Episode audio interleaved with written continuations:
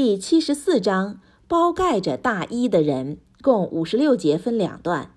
一是名，本章得名于第一节，麦加极早期章节。本章的一部分降于九十六章第一至五节之后，和前一章之前，在顺序上为第二个下降的章节。二是意：一，穆圣娑罗拉华利乌萨拉姆习于小睡，恍惚中包盖在外衣中。据说在第一次天启九十六章一至五节下降和第二次天启本章下降之间的六个月中的某一时间。穆圣娑罗拉华雷夫萨拉姆突然再次看见在希拉山出现在他面前的那位天使吉布利了，他把自己包盖在他的外衣中，那时本章就降给了他。二，另外的说法认为本章命令穆圣娑罗拉华雷萨拉姆公开传教，前此穆圣阿雷萨拉姆只私下在家人密友中传教。据说，在本章降下三年之后，他才公开传教。第一段，先知被命传警告，包括七十四章一至三十一节。本段说明，穆圣娑罗拉华雷萨拉姆被命传达安拉的警告，叫人莫自取灭亡，受地狱之苦。以下是正文：奉大仁大慈安拉尊名。你穆圣，这包裹在大衣中的人呢，起来去传达警告，赞美你的主。你要清洁你的衣服，避开污秽的事物和行为。你不要施恩以寻求尘世的厚报。你要为你的主坚忍。当号角吹响时，那天将是一个苦难的日子，对于不信的人是太不容易了。让我独自处理我所造化的人吧。我赐给他大量的财富和在他身边的子女，我使他们的生活一帆风顺。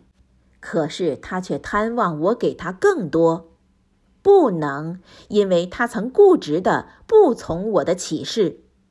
我将对他施以可怕的刑罚，因为他思考过和计划过。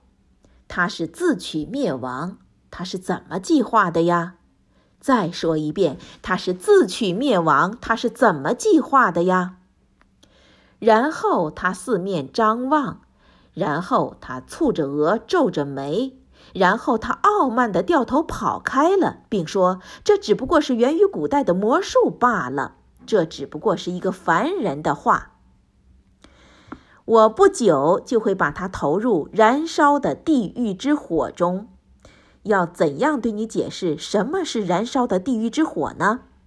他不遗一物，也不赦一人。他把人烤焦，在他的上面有十九，十九名天仙。我只派遣天仙们作为火域的管理者。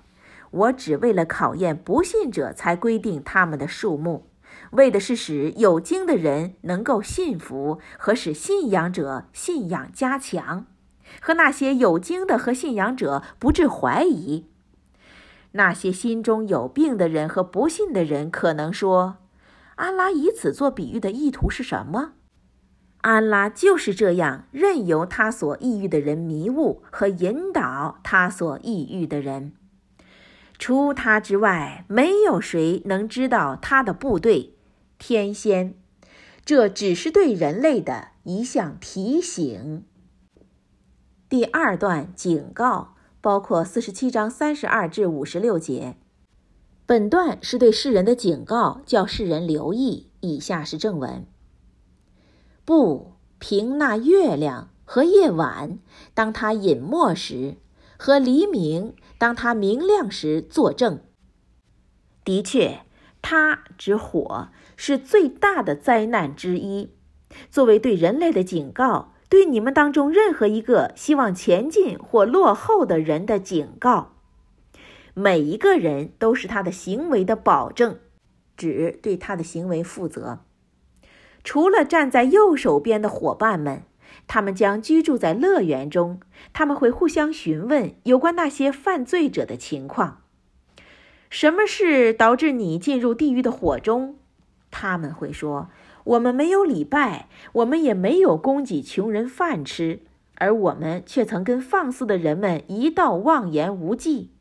我们也曾不信审判日，直到这不可避免的日子降临到我们。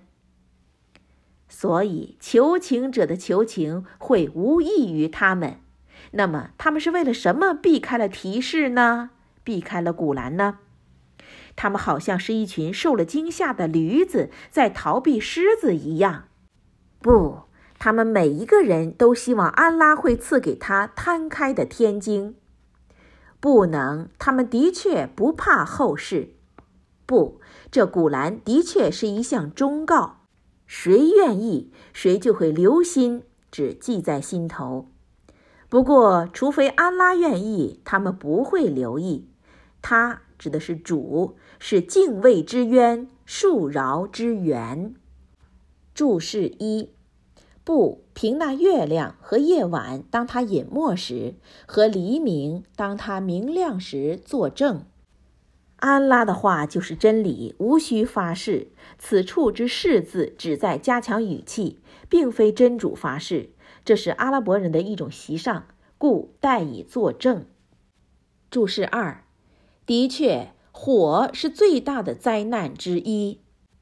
穆罕默德·阿里、王、石、马本均译为最大的灾难。